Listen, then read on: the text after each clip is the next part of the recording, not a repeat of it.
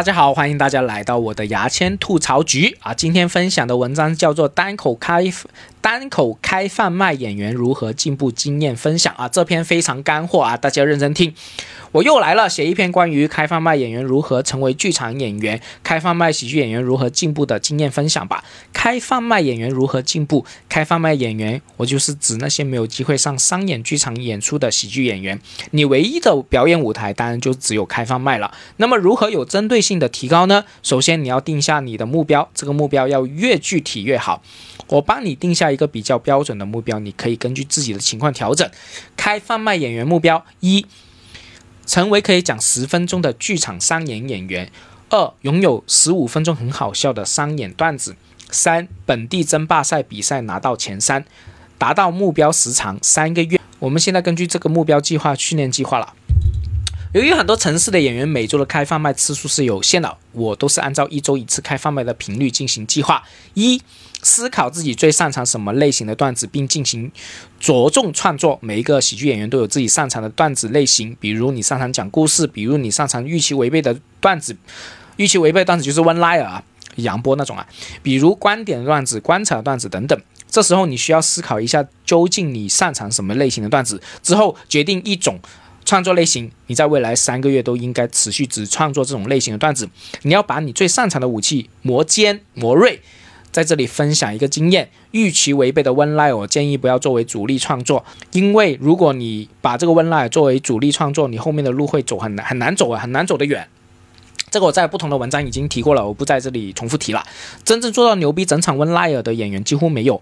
观点类型是最难创作的，也不应该作为创作主力，因为观点是需要沉淀思考，做大量的市场调查，还需要拿到舞台不停的试验，根据观众的反应调整观点的。段子产量是很慢的，特别建议各位新人演员创作故事型段子，有趣的故事，有趣的故事，你这辈子肯定有几个，试一试创作故事型的段子吧。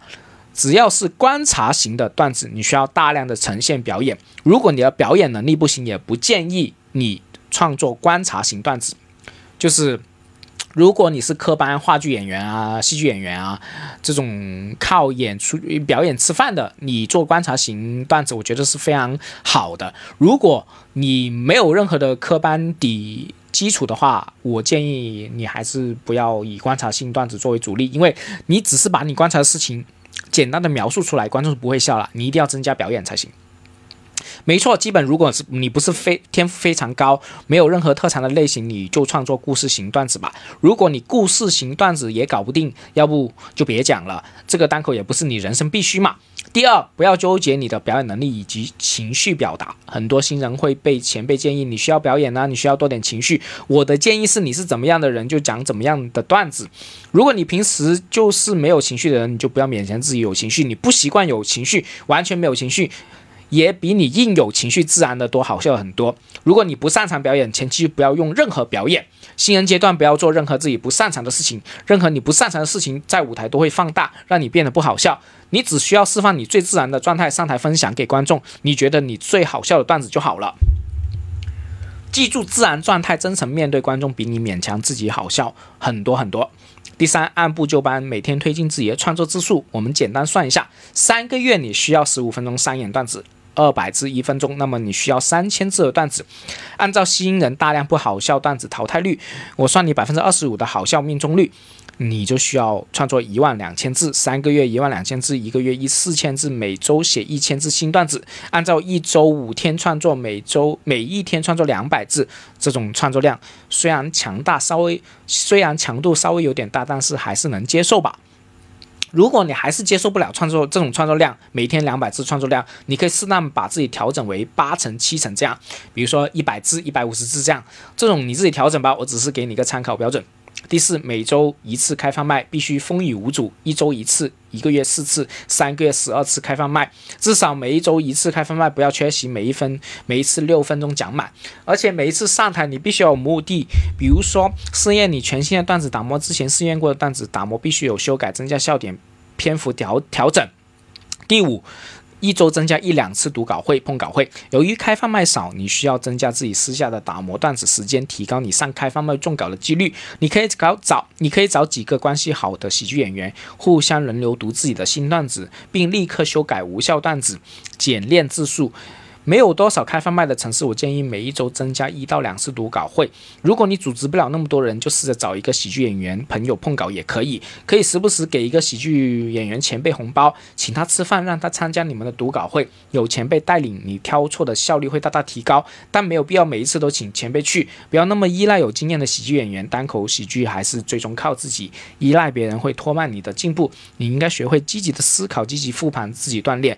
全国没有一个优秀的单口演员是靠。靠前辈一步一步带出来的，他们任何一个人绝对绝对绝对都是靠自己成为优秀的单口演员，这个要记住这一点。第六，你要增加自己的喜剧阅读时间。我发现大部分的喜剧演员是不看。喜剧单口的，不管是外国的单口视频，还是线下的国内单口，外国单口视频我不多提了，自己花时间多看，不看垃圾巴倒。我可以保证，除了少数天赋超高的喜剧演员，可以不不以阅读喜剧就能好很好笑，大部分我你这种平庸之辈，平庸，大部分我你这种平庸之辈，不花点时间阅读喜剧是不可能好笑的。我不一步步教你们了。这里重点提一下，看国内线下的单口表演。我之前对于国内的单口是很不以为然，我之前是基本不看国内的单口，塞进我嘴里都不看。我重新上台改变了我的看法，我感觉作为一个国内单口演员是非常必须必要去看很多国内的单口表演的。理由如下：我们看很多国内单口表演，我们才能知道自己与优秀的演员的差距。这些喜剧演员的优点是什么？我们可以从里面学到什么？他们的缺点是什么？我以后表演可以避免。多注意避免什么？他们的话题角度如何？他们是怎么处理话题的？等等。我们不需要把国内任何一个喜剧演员都看了，这很浪费时间。你依然去找这个城市最好的单口演员，国内最好的单口演员去看，多看准没错。如果你是国外演员也不看，国内演员也不看，你去吃屎吧！你要是好笑，我吃屎三斤。这里说是开放麦演员，如果你已经是个剧场演员，这屎我是不会吃的，非常抱歉。以我为例，现在只要有国内好的单口演员跑到深圳演出，我肯定会花钱去看，基本是自己花钱，不会参加志愿者看演出，并没有说做志愿者看演出不好的意思。理由如下。我希望我为这个热爱的行业真正做到金钱的支持。我需要真正花了钱才才能真正从观众角度去看这个单口演员，可以享受他的表演，同时我可以内心评估我作为观众他这个表演花的值不值。这种调查我觉得是非常必要做的。英语场，英语场啊，我也会花钱去看拼盘也好，国外国演员也好。假如我有空，我也会特地去看。只要看了，我才知道怎么回事。第七，开放麦录音以及录像。应该没有喜剧演员不知道上台需要录音吧？我还是提一提，你应该每一场开放麦演出都用自己的手机录音，每次下台后对照自己的段子文本听录音，观众哪里笑哪里没笑，哪里现挂有效果都可以附增加到你的文本里。我们应该什么时候录像呢？我觉得当你段子进行到打磨成熟阶段，你就可以录像。每一次录像完，你用剪映剪好你的段子，加上字幕，剪完你可以存到手机里，也可以发出来，随便你。做这个步骤的好处是，你可以看出你表演这个段子有没有多余的口癖、赘言、动作、台风如何。你一定可以看到你的表演，你一定要看到你的表演也很舒服、很不错，你的单口表演才算进步，才能走上道。八，拿出你最好的段子参加争霸赛。争霸赛是所谓本地俱乐部的小型比赛，你有机会一定要参加，拿出你最好的段子去比。比完复盘思考你缺哪里，怎么提高等等。比赛的时候记得录像，不要怕输，没啥好输的，争取拿到前三。如果你本地城市暂时没有争霸赛，你又觉得自己已经有满足了十分钟好笑段子的情况，这时候你可以把开放麦当做展示展示你的舞台。你在后面每一次开放麦用你最好的段子讲，争取每一次效果都好的不得了。俱乐部老板肯定会看得到。也肯定会找你演出试一试。八，学会放弃做单口演员。我们要懂得一个道理，不是每个人都适合做单口喜剧演员。做一个职业的单口喜剧演员，你需要足够的自信力，你需要对单口足够的热爱。